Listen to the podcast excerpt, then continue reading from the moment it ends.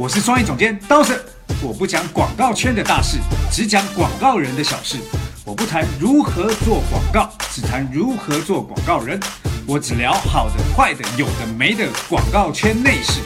从广告人的各种德性中聊出一些人生道理。我要教你的事，都是 CD 没教的事。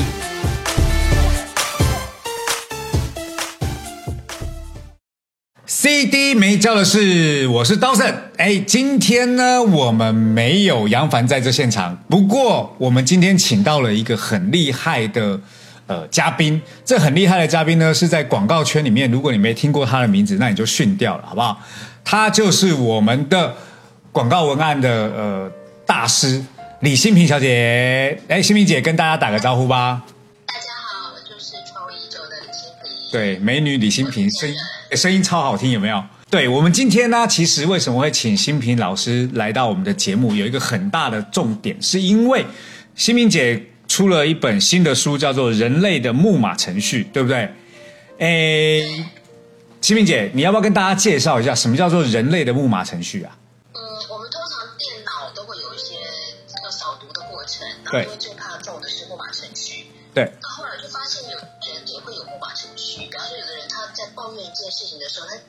不停的鬼打墙讲一样的事情。他如果你认识他十年，他就讲十年；他认识他二十年，就讲二十年。这种通常是比方说在自己的爸爸妈妈身上啊，或者是家人啊，或者是已经很久的老朋友，会常常听到这样的事情，就是他一直在重重复抱怨一样的事情。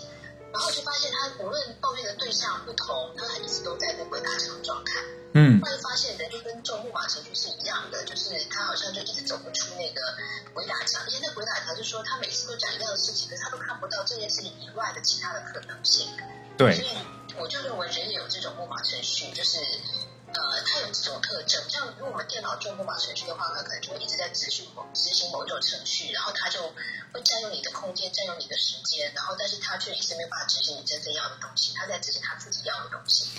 对这是骇客所要执行的东西。可是，在人类做木马程序也是这样子，就说他就一直在执行，就人会一直进入一个一个鬼打墙状态。比方说，如果中了所谓的不自信的木马程序的话，他就一直说，就是有人如果称赞他，他就说真的吗？我有那么好吗？然后或者说，比方说他真的得了奖，得了得了第一名，他就说好好，我就他突然就变得很沮丧，他就觉得自己不配得奖，然后很怕会掉下来。是就是他有各式各样的情况，就是一旦不自信，他会进入一种呃，会进入到一旦他变得得到很多的荣耀的时候，他会变得恐慌，然后他就觉得自己没办法承受这么大的一个这么好的，就是他不认为自己是好的，就他一旦认为自己不好的时候，他就开始开始就不停的在否定自己，然后别人称赞他都没有用的，对，其实。其实那个很容易发生在一种一种状态，就是其实分手、感情失败，然后你就会发现他每次感情失败的问题都是一样的，都是一样被男朋友甩，然后被甩的原因也都是一样，所以这其实就是他们不自知的一种木马程序嘛，对不对？就是因为他的木马程序才导致他的分手，对对对导致原因都是一样，而且他的这个每一次的木马程序吸引的人都是同一组人。真的，真的，是同一组的状况，对啊，都一样啊。真的，所以过了十年之后，就觉得自己人生跟没过一样，因为都还在原地打转，对不对？对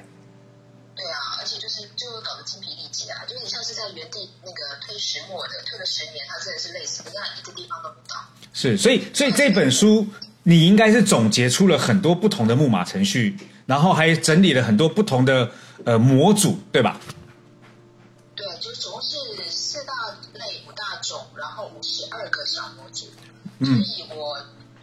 确信你没有在这五十，就是每一个人都会在这五十二个里面其中一个，没错没错，因为一到三个以上。因为我现在自己，因为我在看你这本书啊，边看我也在边思考我自己又中了哪一些新的木马程序。那其实我们讲到这里啊，你知道我们当时要做这个策划的时候，我们发现其实很多广告人也都中了木马程序，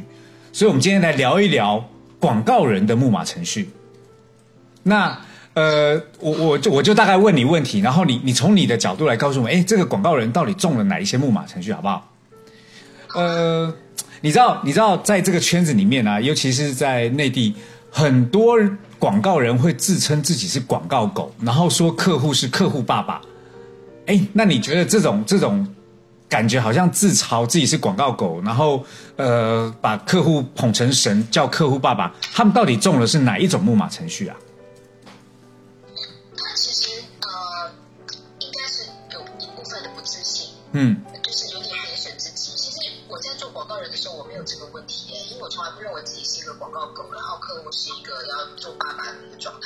真的相反，我在跟对我跟在跟客户沟通的时候，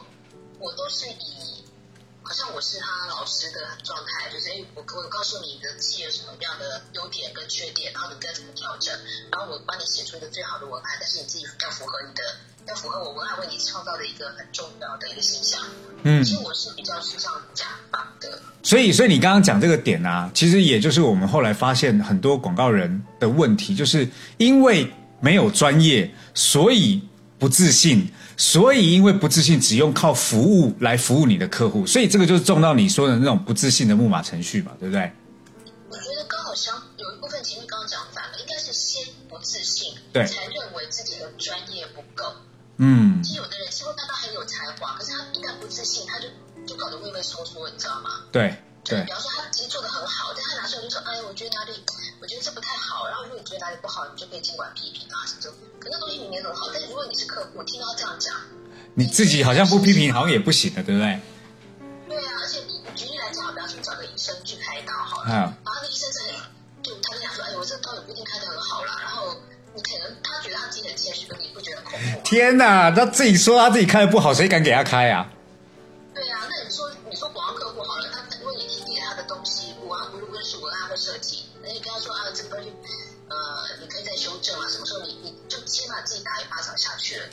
对所以我通常在提案的时候，我从来不会把自己当成是广告狗啊，然后对方是爸爸，不是的，我是就是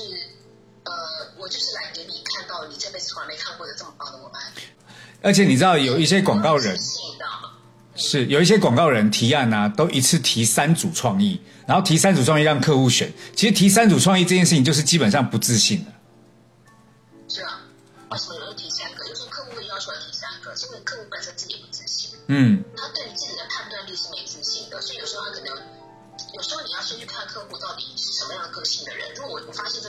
种比较，哎，天秤座啊，犹豫不定的人，我会我会提提三个案子给他，但是我会有两个很烂，一个很好的。是是我就跟是，他说，我我会我我已经为你想，因为他是一个想太多的人，所以你要帮他先想很多。所以他说我第一个帮你想到什么点，第二个帮你想到什么点，第三个帮你想到什么点，然后接下来呢，我就我这三个里面只有这个是最好的，因为它融综合了前面三个的东西。嗯，提这个最好，那你等于是先帮他做心理思考，提三个案子，但是要针对客户的个性。是如果这客户是那种又快又好，他不想听那么啰嗦，他觉得你在在这样子的一二三的过程中，你已经不自信了，对那你就要直接提一个提一个自信的版本给他就好了。所以你真的要先去观察客户是个什么样的人。是是是。所以其实中中木马程序不一定是广告人，其实客户也会中，对不对？客户一定中他，对啊，每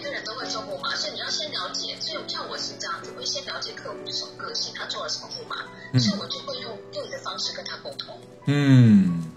所以，所以我我觉得大家去理解一下那个木马程序的概念之后啊，其实，在自己工作上面的那个状态，就会把自己从广告狗再晋升为广告人了。嗯，呃，不用晋升，你就是就是做自己头脑整个换掉，就是整个电脑拿去 g o o 再买一台新的，啊，那个就是一个比较，你要把自己作为广告神，哦，到神哦，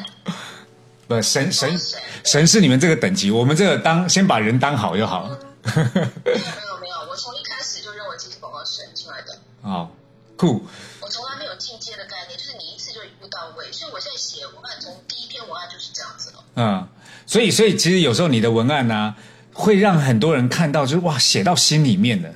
那个其实我觉得，呃，当然是除了你的文笔很好之外，还有对很多东西的洞察，包含我记得你第一次跟我讲这个人类木马程序这个概念的时候，那时候我就在想说，我靠，这到底是怎么想出来的一个一个一个说法？后来我才发现，跟你相处的时候，其实你每天都在想一些很奇怪的东西，而很奇怪的东西更重要是，你可以把它整理成一个知识体系，这是我觉得你最厉害的地方。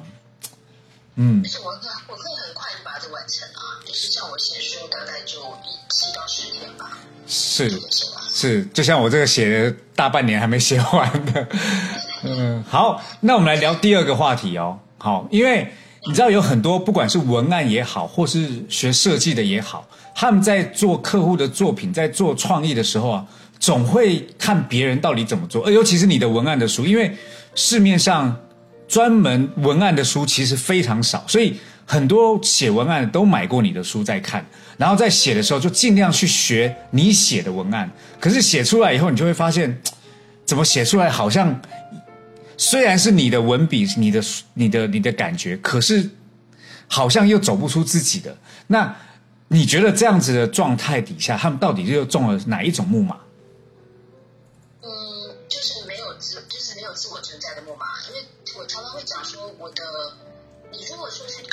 人的文案，然后去学他的东西的话，就相当于你从他身上，他掉下来的羽毛，然后就想要拼在自己的身上，但你拼不回那只鸟。嗯嗯嗯或者说你在一个树下面长把他这个人的叶子落，就所谓的落叶，全部拼为一棵树，但是那个树不就不是活的树。是就我都还是会，像我自己在写文案的时候，是我是几乎从来不看别人的作品的。嗯我只看什么？我只看诗、新诗，是或者是电影，或者是小说，或者是艺术家的艺术家的传记。嗯我就是唯一不看的就是文案。嗯但我觉得我的文案书出版的原因，是因为我希望大家从我这些文案作品里面去找到那个文字背后的那个书画的那个魂。嗯那那个魂呢，是说让你知道一个人他可以这样子写文案之后，你要去找到自己内在的那个魂，是是不是去而不是去找那个文字去拼出另外一篇文章，那这怎么拼都不会拼不好的啦，因为那个就是相当于你从一个掉毛的。就是羽毛掉下来的那些孔雀的毛，然后把它拼成，你拼不回一个真正的孔雀。是但是你如果可以从这些掉下来的毛去找到这个孔雀当时是怎么长出这些毛的那个最原初的生命力，如果你找到这个东西，你就可以刺激回你原来的那个生命力，然后再从你的生命力长出你自己的羽毛，这个才是真正的，才是你真正的一个完成你自己的一个嗯风格，或者说你才找到作为一个不管做文案或做创作。都是一样的，所以我就说今今天如果说，因为我昨昨天也看到很多人在提问的问题，他问到说什么呃，我只是广告小白，然后我我不知道我自己有没有天赋做广告，然后如果我想转行怎么办？这都实际上在我们的，就是如果你自己知道你的天赋跟你的你有自信的情况下，是这些问题是不可能存在的。因为对我来讲，我今天不做文案，我可以做作家，我我可以做，我可以带团，我可以去旅行，我可以拍电影，我可以做任何事情，我还可以作词作曲。对我来讲，广告只是我百万种形式之一而已啊。嗯就我今天开心我就做文案，不开心我就做别的。然后所以，但是我没有一个要转行跟转业的概念，因为东西都在我身上，那东西是太大，大到就有点像是你一个呃果农好了，你如果只做一个水果，那铁定这个水果一旦跌价了，那你就没有东西可以卖。而且如果你是一个大自然的森林里面，你想想看大自然森林里面，它其实没有规划说它长什么植物的或动物的，嗯它实际上就是自然而然生长，而且它是非常丰富的。如果你去亚马逊丛林，你会发现那个种那个植物的种类、动物种类多到不行。那个就是因为它土地太肥沃了，它的气候非常的好。那我们意思说，我们自己本身就要把自己的土地弄得肥沃，我们的气就是我们的那个丰富度要非常够，大到说任何人哪个客户来跟我要什么，我就给他什么，而且他不会动我们的不动筋不动我们的筋骨，就说我比方说，假设我自己是一个亚马逊丛林好了，谁要跟我要个一个水果是没有任何问题，就当粉可以摘给他，而且他不会让我觉得耗竭或枯竭，因为我太多东西了，所以我可以跟任何的领域跨界联合。共同创造都没问题的，所以我为什么可以从一个广告？文案，后来我发展出六大体系的书，有包括旅行，然后包括爱情情感啊，对啊，还有立法，我还写立法嘞，对我还写人生木马程序，还写修行的书，还写就各种各样都有啊，还有创意的书，对，就是还包括教育的书。对我来讲，就是因为我太就是那个，我我其实很专心在我的土地肥沃这件事情上面，嗯所以广告真的是我非常小的部分，就我绝对没有过创意枯竭的状况，我只有创意太多，我身体不够用力。时间不够用嘛，对不对？现在现在我们还要一起玩做音乐，玩音乐的内容，那对啊，又又更更疯狂了。而且其实刚刚这个问题啊，我自己在看完你的书，我对这个东西的下的判断就是，他们都中了一种叫做无意义比较的木马程序。我我把你那个四大类，我我自己做了分类啊，就是做了中了那种无意义比较，就是其实你是你，而每一个文案都有自己的特色，它不需要去做比较，只要丰富自己的土壤，做出他自己的风格才是最好的，对吧？那是因为他不自信。对，对，根本原因他不自信，所以他就要去看东看西，看别人做什么，然后自己有没有比较好。问题是在大自然里面没有谁谁好的问题啊，你能够说这个树长得比那个树好吗？没有啊，每个树都活得好好的。所是以你一旦进入比较，就进入木马。木马有个最大的特征就是说它要有标，就是有标准，嗯，就是一旦你进入评比竞竞赛，因为这都是我们小时候被植入的木马嘛。对，来讲，比方说像你你那个猴子要跟鱼比什么？是比游泳速度快，还是比爬树速度快？嗯就嗯，标准是每个人都是不同的，所以你就要理解这件事情，就是说每一个人他自己的天赋都是有自己的一个存在的意义是，无法完全无法比较的。对，所以要解除木马，就是第一个就是要把标准跟竞比跟比赛这件事情要打掉。我想，当然广告人有很多有压力，比方说他参加很多比赛，嗯，是外在的东西，但不要影响你内在自己对于自己的认定跟存在感，这个很重要。否则你就会被比赛打垮。今天你第一名，但你下次呢，我就被打败了。是啊，所以所以你知道，广告人有一个心态，就是他们做出来作品，心中的目的并不是以客户的生意为标准，而是以可不可以拿奖为标准。所以这种心态出来以后，对我来说，他就中了一种假象的木马。那种假象木马就是他认为只有奖项可以带来他的价值，可是他没有去思考他自己创作的东西，如果带给客户生意上的价值，他的价值反而会更大，对不对？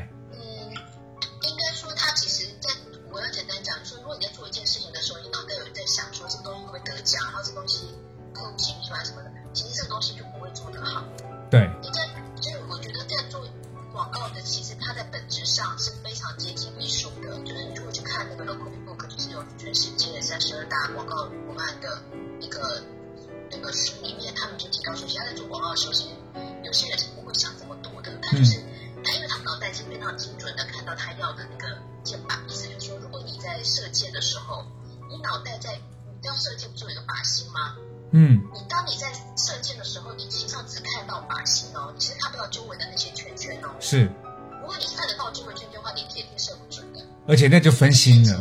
不够专注。对，所以眼睛应该，你应该眼睛只看到这个点，其他点以外全部看不到的。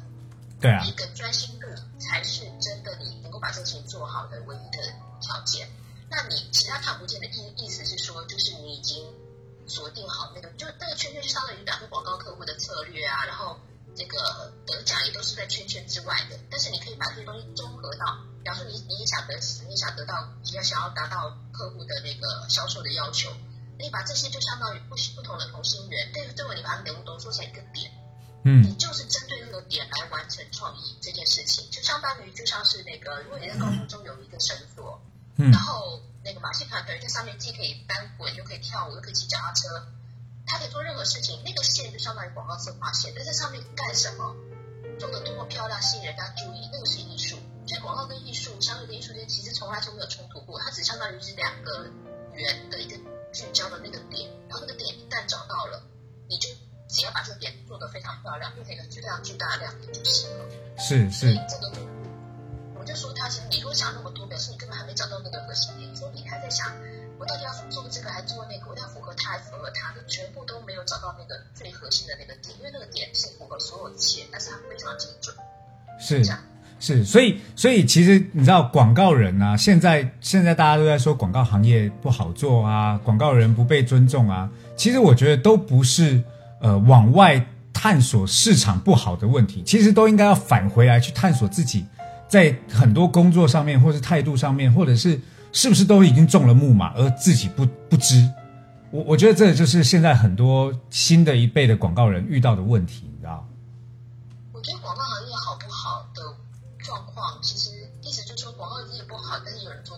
对啊，你看我们。对，所以我一直说，其实跟大环境没有关系，跟你自己是很有大的关系的。是啊，就算是广告人不好，那一定有新的出路，但你发现了吗？对啊，对啊，所以所以你知道，呃，很多广告公司啊，他们就是专门在卖媒介啊，很多广告公司专门就以做电商为主，而发当发现赚不到钱的时候，他们还没有办法去做做做调整，这就是我开始好奇一个点，就是广告人不都是应该要去用创意的方式帮客户解决问题？可是这些广告人却没有办法帮自己的公司解决问题，这都是很很吊诡的事情，你不觉得？嗯，对啊。所以，如果是他自己不能解决他自己问题的话，他帮客户解决问题的功力也不会太好。没错，没错。好，我们刚刚聊到广告人呐，就是会中的几个木马程序。其实，如果我们把这个放大一点，放大到职场上面，其实很多职场的人也都中了很多木马程序。比如说，有一些人啊，呃，常常会因为要升职啊、加薪，尤其在大公司，升职加薪或业绩的问题，跟同事发生利益的冲突。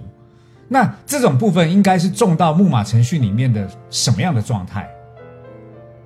呃，就是认为资源是匮乏的，是有限的，嗯就是我们这个叫有限的一个思维的一个木马。嗯那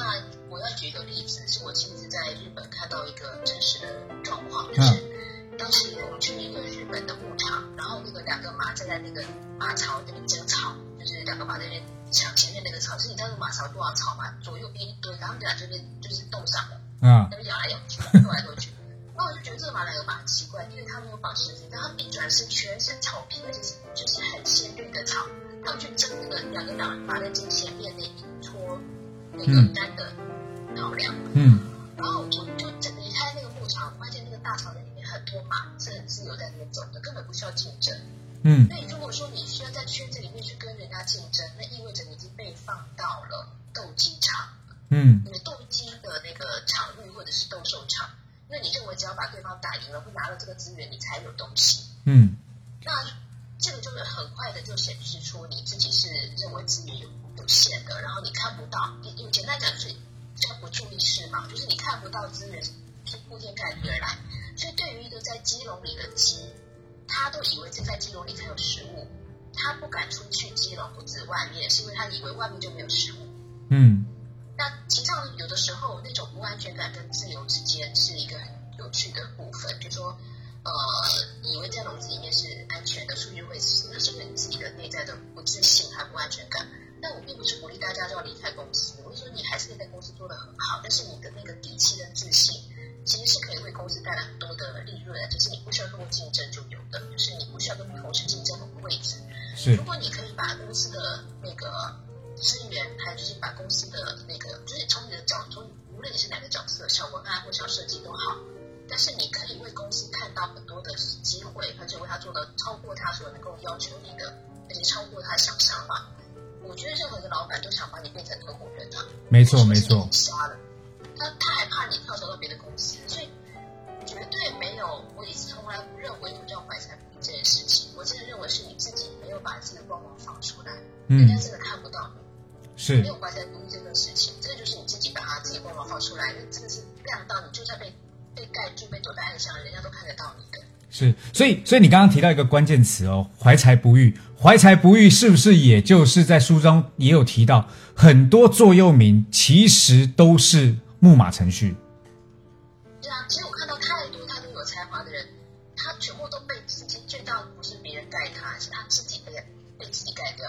对啊，怀才然后他做那么好的曲子，然后做那么好的画或诗，他说啊，我觉得你这很棒，可以出书。他说啊，真的吗？我觉得不行哎，还不够成熟，还不够，他就开始讲了一连串他否定自己的话。嗯那我就不知道我要怎么鼓励他了，你知道吗？因为他已经把自己盖住了。嗯，所以所以这个其实就是有很多人啊，他们在在做很多事情之后，都会陷入到一种不自信模组当中，都是就是做完你不自信拿出去给客户的时候，客户感受到你的不自信，他也会对作品产生怀疑。对的，就是不自信只会产生不自信，他不自信不会产生自信。对就是你你就算是不自信，对方就算再怎么鼓励你，你还是很怀疑他的。对，而且我你怀疑久了，对方也都觉得那我我是看错人。是，而且我觉得这也是我们从小被教，就是哎呀，呃，我们东方人都懂要懂谦虚，然后这种假谦虚的过程讲讲久了以后，他就变成就是中了木马的那种不自信的程序里面。其实谦虚这个事情，如果我们要回顾讲这件事情，是因为爸妈让我们要谦虚的原因，是因为他怕我们在外面太张扬太嚣张，对，太张扬，然后怕人家会打压我们。是他本质是出于爱的，是他希望说他希望孩子不要出去受伤，是但是他把爱变成了恐惧。是木马程序非常重要的一个核心点，所有的爱一旦变成恐惧，它就是木马程序了。它一旦你解除木马程序，所有的恐惧会还原成爱。所以，在我们所有教育过程中，父母都会把他们对我们的爱，然后他的担忧跟恐惧变把这些爱变质成了这些东西。比方说，你要像我这边很爱出国旅游，他就说啊，你不要去这里，不要去那里，那里很危险。嗯可，是他放他已经放了恐惧在我身上，所以他本质出发点是爱，是所以我觉得《木马程序》这本书非常重要，说它让你辨别哪些东西是恐惧，哪些东西是爱。那你就会知道，说父母其实他并没有，并没有想要恐吓你，他只是害怕你不在而已，他害怕你害怕失去你。是你能够理解这件事情之后，你就不会把他的恐惧放到你的身体里面，变成你的恐惧，然后变成你的制约，变成你的不自由。是，这其实就是我我觉得。常常你有在讲，就是要用更高的维度在看自己的生命，这个其实就是一个点，对不对？对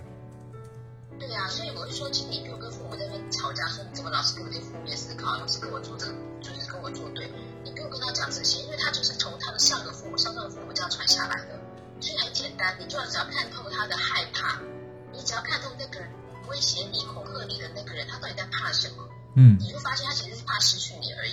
所是。以你只要给他安心就好了。你给他安心之后，你就还是保有你的自由，但是你不用把他的恐惧移到你自己的病人，你的恐惧之后，你也是同样失去你的自由，是是，所以。所以所以其实这个这个部分呢，有很大一部分来自于我们的呃原生家庭导致的这种结果，应该说看错了。可能啊啊啊啊哦只是说，其实父母啊，比方说有像我父母也是同样的态度对我跟我弟，可是为什么我们俩个性就差那么多？嗯意思就是说，你愿意接受什么进来？如果说，比方说爸妈，因为全全天下爸妈都差不多，都是会害怕担心。是对，但是如果你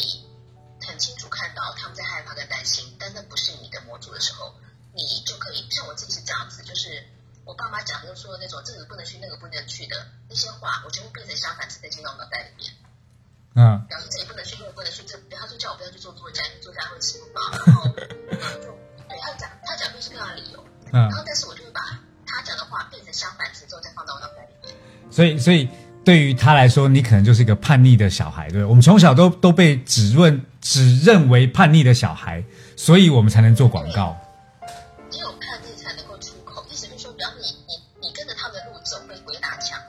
怎么出去？你看有看过一级玩家吗？有啊，一级玩家就是你不是看到大家都在赛车，有没有都往那个方向走，一直都走过不了关，后来一路间反向走的时候，他才过关嘛。对这就是这个意思。就说如果你父母跟你讲说反向的话，或你周围的主管能够跟你讲反向的话，你把它话变成相反词放进脑袋里面，就从这个状态去走就好了。对，这这边这部电影叫《头号玩家对对对，头号玩家。》，嗯，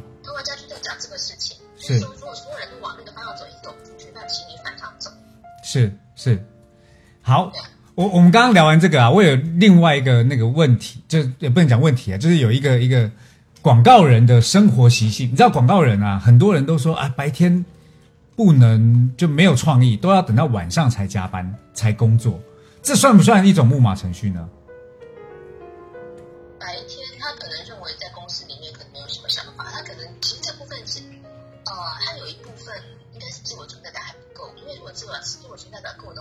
就算有人在那边跟他碎碎念，他还是出来什么去的。嗯但他可能自我存在感还不够，所以他很容易受到别人的影响。那白天是最最容易受到别人影响的时间，因为旁边有人嘛。嗯嗯到晚上的时候，他自己安静的时候，比较不受到这些影响的时候，他才会有办法迸发出创意。而且广这个部分，嗯，你说对，就是创意，就是自我存在感还不够。是，而且而且广告人都有一种拖延的拖延的习惯，都都要等到交稿的最后一天才愿意把东西交出来。我没有这个问题，我都是客户跟我讲说一个礼拜可不可以给，我说我明天就可以给。嗯，那客户跟我讲说明天怎么给，我说我下午就可以给。对啊，所以有很多人有拖延模组啊，这种拖延模组，拖延，对啊，对，它也是一个木马，拖延模组也是一个木马，对不对？是的。啊拖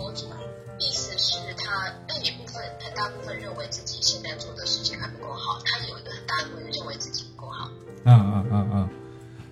非常大的一个。是。然后还有一些人，就是尤其是领导，就是做决策的时候会想太多，考虑太多，然后就慢慢变成焦虑。尤其 尤其是那种 account 在决定预算啊、投放的时候，都会遇到这种状况，你知道？但是你知道吗？焦虑只会产生出更多焦虑，焦虑不会产生出信任跟丰富。嗯嗯，尤其是那种产生那种生存焦虑的时候，天哪，那种那种 account 都非常疯狂的。对，然后他就会创造出一连串更焦虑的事情，然后这事情就是无无底洞，就这样。对，而且还会还会影响别别人哦，因为因为比如说要比稿嘛，然后他的生存焦虑会影响所有的人策略什么，全部都焦虑，然后在做东西的时候就全部都乱乱，大家都乱成一团了。所以要有一个很强大的人跟他说：“你不要，你就闭嘴，然后听我的就好了。嗯嗯，但”我跟你讲为什么？我举个例子哈，好像比方说我在国外旅行的时候，常会看到那种比较大的宫殿啊、大的神殿啊。嗯你下来如果他是透过民间发包，他铁定做不出来，哦，为什么？因为他会说啊，这个东西超过成本，那个东西超过成本，所以他一定要是谁来，谁谁来执行。我举例来讲好了，我刚从西班牙回来，我刚带团回来，嗯西班牙的高地的建筑嗯叫高地吧，高地的建筑呢其实是超出预算太多。嗯它是完全不符合法规，然后就是每个东西它都都不是直线，都是曲线，你知道那种做工有多难吗？是天花板、地板、墙全部都是曲线的。然后呢，我当时就跟我的团员讲说，今天高迪他之伟大，并不是他做做出了这些不是曲不是直线的建筑。我说今天高迪建筑之所以伟大，绝对不是高迪一个人的功劳，是所有为他完成这件事情的人，以及支持他完成这件事情的金主。嗯他的金主才是最厉害的，因为他几乎是你知道高迪是多酷的人嘛，他就是你要找我可以啊，但是你不准改我的任何一张图，嗯就我一旦画完了，一直不能改的哦。所以就算那个屋主都没有办法改，所以他说这个，我记得他有一个叫巴巴特罗斯家嘛，他当当时在弄弄完这房子盖好了哦、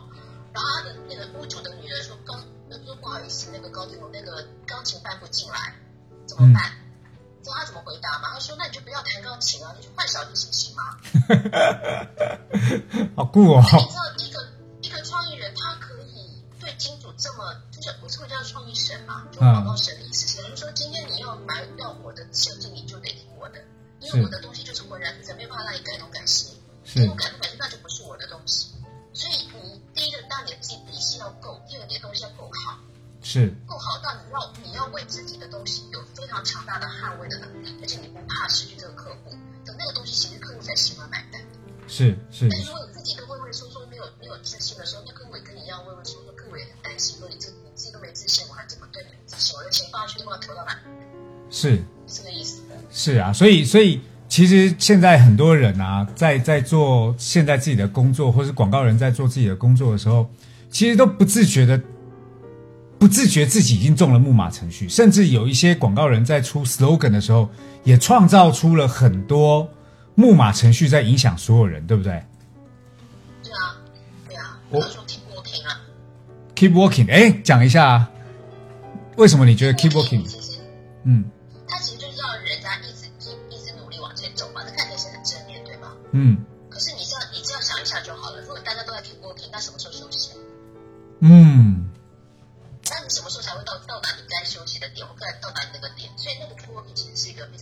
常焦虑的频率所做出来，然后看似人家激励你，所以我们就是一直往前走，一直努力走，就会就会到达我们到的地方。可是 keep working 根本没有终点。是是，而且这个感觉很像我们在成语当中说的那个“吃得苦中苦，方为人上人”，对吧？对啊，是啊，那你你请问人上人的标准是你跟谁比的？人上人那个一定要吃得苦中苦才成为人上人嘛？你不能从快乐途径完成你喜欢做的事嘛？太多人如果他喜欢做的事，开开心的不得了，他一样就作为人上人啊，但是他又不想去跟人家比较，他就已经是在他的位置上做到最好了。嗯吃得苦中苦方为人上人，这个词本身就是错的。是，嗯所以包括说，我今天在各个巴士那边也写了一篇文章，我说你所喜欢听的歌里面全都是你的木马，嗯，这的确喜欢看的电影。是影集全都是木马。是。哎，那那如果如果是这样的话，那我们应该用什么角度来欣赏电影或者是歌曲啊？嗯，你当然你在第一次的时候，你可以像投就是进入式的就沉浸式的把这个这个戏看完。是然后你在这个你在看的时候，你旁边要放一个观察者，就看你自己怎么看这部戏，你对哪个地方突然情绪激动，你想把对方那个某一个角色杀死，或者你突然对哪个角色觉得很可怜，嗯你要有一个自己看着你是怎么入戏的，啊，是是为什么会认同这个角色？为什么那么恨那个角色？那你这就是你的不满啦，因为你你跟他这个角色是完全符合的嘛？是是那他所发生的事情就会在你人生中产生一样的事情。那你有观察者，观察者相当于像导演啊、编剧这个角色的时候，或摄影，它是客观的。嗯所以嗯当你从同时在看戏的时候，或看书的时候、听音乐的时候，你在外面设一个有点像是楚门的戏，楚门秀。嗯楚门秀不是他正在，就是有一个导演的视野在看楚，monitor，他在，对，他在看他，就是有一个 monitor 看你自己，是是就会看到自己在推哪些东西有产生什么样的情绪，那一眼就看出来了。是就是是找到木马最好的方法。没错。呃，其实我们今天聊了这么多啊，我很好奇耶，是不是只有做广告的人才能来上你听你的这个课程啊？嗯，我觉得我的课是公民课，哎，公民课就每个人都应该要学，对不对？对啊我，根本从来不是拍广告人的课，我都是拍人的课。对，因为因为所有人，所有人都把你定义成就是呃广告的文案的大师嘛。那其实其实我上过你几次课程以后，我才发现，他其实不不是教创意这么简单，而是教你怎么有更好的呃不同的人生观点，在过好自己的事情。我我觉得这个是我上课以后最大的启发。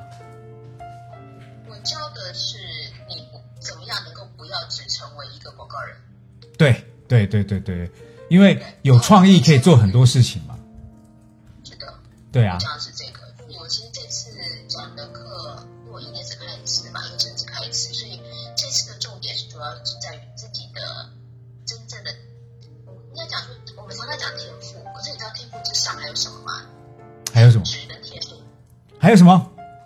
天职跟天命，天职跟天命。最高最高等级叫天命，嗯下面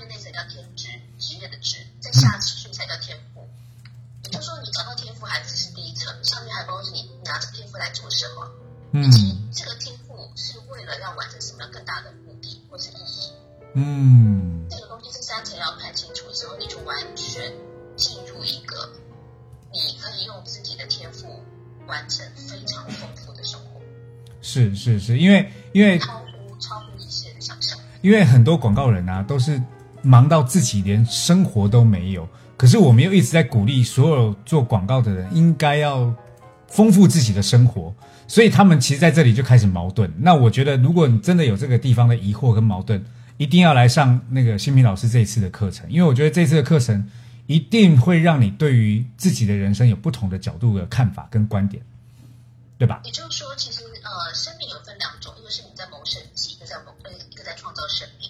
嗯如果你在谋生计，永远的时间都花在赚钱，然后让自己维持温饱的状态。嗯但是如果是创造生命的话，它不仅让你活得非常好，而且你活得非常丰富，就是根本不去不需要去赚钱，因为它钱会自己来。是那这是两个完全不同的层次，也包就是两个完全不同的频率。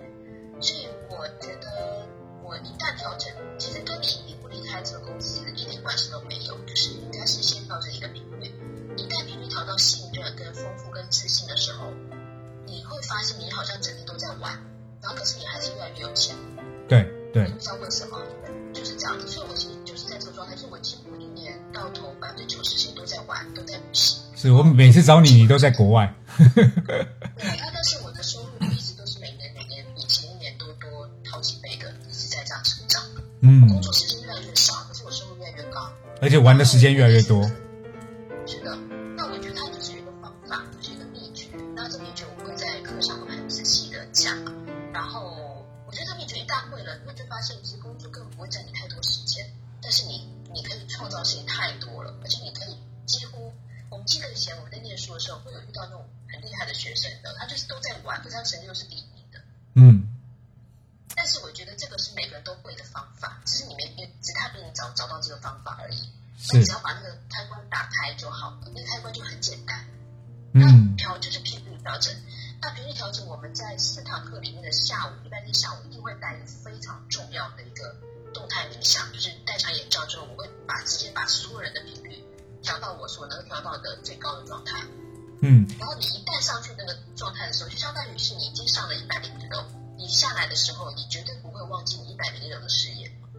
假装你忘记那个视野，那它是一旦上去了就是上去了，而且就看过了那个视野。如果各位有爬过高山或者是上过摩天楼，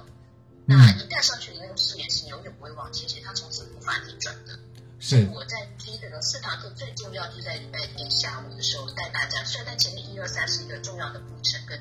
打破你很多的木马的思想跟框架，但我要讲的就是怎么样作为一个全人的概念，说其实你不是一个一个角色、一个职业，是一个你完全非常丰富，像我刚刚举例的亚马逊丛林的那种丰富的状态。那下午就是直接把它就直接带上去了，带到那个最高的地方之后，你就可以用这个频率去创造你后续的生活，有点像是你在地面上塞车，你已经困走在上面已经困，呃困不出来，就是被鬼打墙困在那个地面上塞车的状态。但是我上面就接了高高架桥或是一个一个空中通道，上去之后你就发现你根本不可能塞车，是你赶快到达你要的点，然后你可以上面你在空中是没有。塞车就是你到哪都可以的，就自由最大的自由无阻就对，自由无阻，然后它不会浪费你的时间，不会塞住你的时间，而且你的资源大到不行，而且你要去哪里就点到点，非常快。没错，而且其实。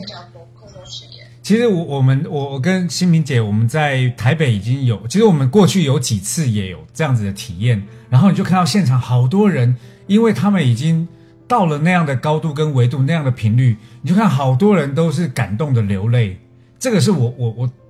看到的时候，连我们在旁边没有参与，但我们在旁边，我们也都会被现场的这些感觉给感染到。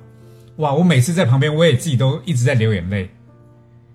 对啊，所以我觉得现在是在流眼泪，并不是说我给他们多大感动，是他们感就会发现了一个对那么强大，找到自己很内心很重要的。的的那个点，对不对？呃，还有就是他找到自己的强大的力量。所以我这次的冥想特别带的是大概将近两个小两个多小时，是带荣耀版的自己，就是说你能不能把你内在最厉害、最屌的、最最酷的、最棒的那个自己，这个把它引爆开来。嗯，这次我今天在台北已经带过两个小场部分嘛，那个都是坐在椅子上没办法动，但是我一旦动起来，就简直是强大到不行。所以我这次在新加坡陶牙团的时候，我有做一个小的实验，就在带他们只有半小时，你知道全场真的是大家互相抱在一起哭哎，就那种感动到，就觉得就突然觉得他们好像每个人的力量都被打开，然后就充满了爱，然后充满了各种自信，然后那个这个场域是不可能有竞争的，因为大家就是比太爱彼此，因为。我常常讲降维攻击这个概念是错的。其实降维攻击是你降到一个维度去去打，就是做一个攻击。实际上应该是要升维跟合作。对，就是说你应该把维度拉高之后，其实只有合作，不可能有竞争。竞争一定是在比较低的维度才会发生的事情。对，而且竞争创造出来的负面能量，那种很多的时候就就跟刚刚你说的马的那个那个那个案例一样，就是你根本只看得到眼前，根本不知道还有更大的地方等你去去获得。对啊，就算挣到眼前那些干的粮草，你自己失去大片山。对啊，是可惜的。是，哎，新敏姐，你是不是还有一个新的事情要跟大家分享？嗯，我每一年都会做立法嘛，像去年就我经历，在之前刚正能力，我有一个历。对。那今我我会依照每一年的能量来设计一个年度的记事本，就是有点像是一个年历啊这样子。嗯。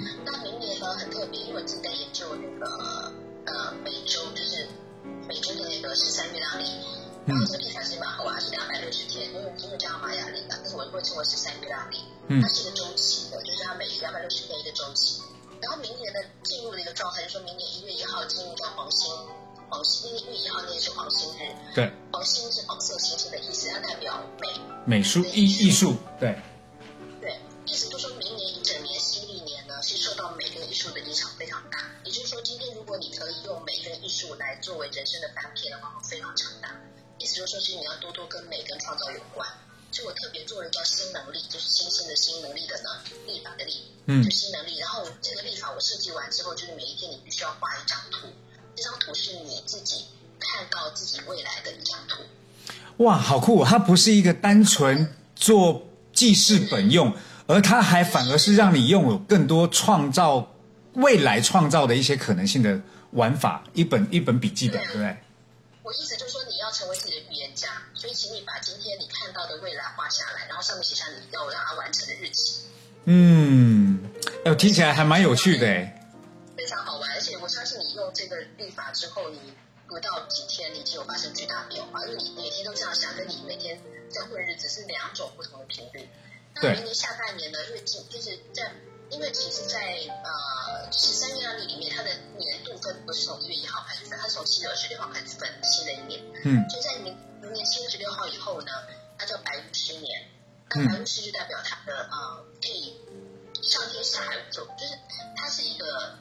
他大家看过《哈利波特》嘛？对不对？对。哈利波特就是他，他要呼风唤雨是很容易的事情，他可以瞬间显化一些事情或完成一件事情，梦想是很快的完成。那所以下半年我就设计了一道五，我把它分成，就是这两本历法各是半年。那下半年我说叫无限力，就是无大无限的无限，嗯，事情很无限，发展的无限，无限力。那意思就是说，呃，你下半年用这个历法，因为上半年不是你可以创造很多事情了吗？嗯，那下半年呢？我要用概一个概念说，请你每一天去发展出一个平行版本的你自己。然后呢，如果那个那个版本可以做出什么事情，你可以把它做大回到你的生命里面。是，其实就是你每一天要去长出一个新的无限出来哦。那你先想想看，如果半年下来，那是多么夸张的事情。对啊，其实就像你现在，你原本是文案，后来又当了作家，后来又变了一个旅旅行者。对，所以这就是用不同的版本在创造自己生命的丰富嘛。对啊，所以如果说你我现在是每半年长一个新的身份，如果你是每一天有个新的身份，那有多精彩啊！对啊，好玩。而且我们接下来还要有 DJ 的身份，对不对？对的？嗯。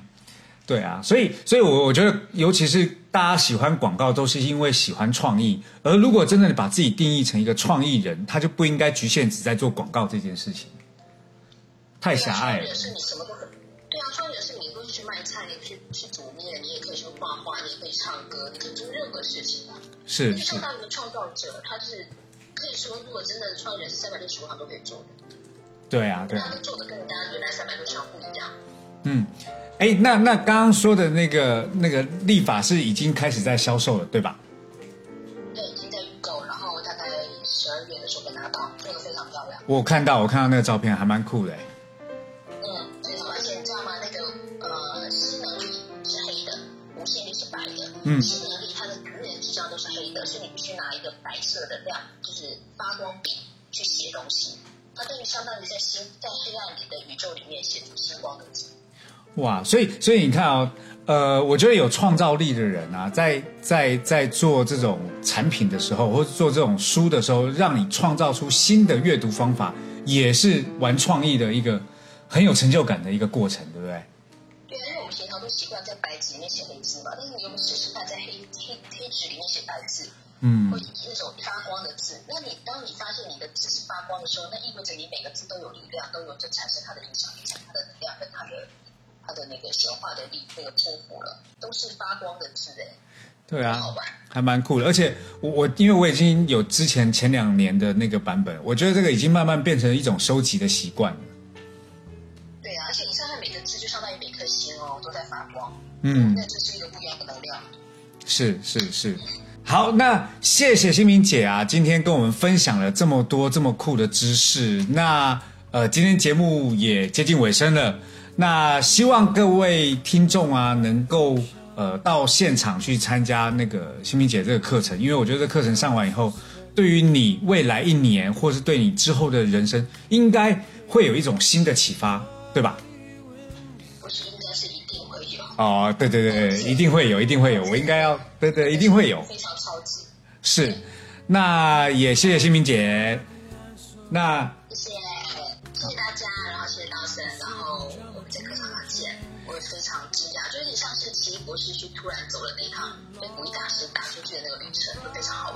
没错没错，我我因为我感受过，我觉得这真的非常神奇。听完新明姐的内容，是不是很想要去上这个课程呢？那如果你想要来上这个课程，想要知道这个课程的详细讯息呢，其实可以加入我们的公众号 F U N E R Funer F U N E R Funer。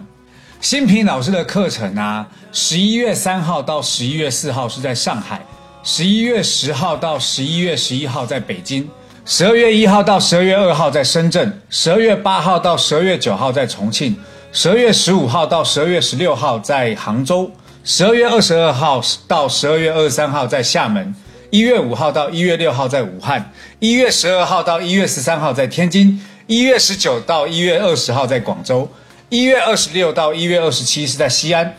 最后一场二月十六号到二月十七号是在台北。好，那如果呢，你有任何问题想要询问我们的工作人员，你可以加入我们的呃工作人员小 F 的微信号，他的微信号是 R E N U F U N E R R E N U F U N E R。那我们的小美女小 F 就在后面会等着你，然后会帮你解答各种问题。也可以加入我们 CD 群，加小 F 报个暗号就可以了，暗号是我要当 CD。好，那我们今天节目就到这啦。希望下周同一时间收听我们的 CD 没教的事，拜拜。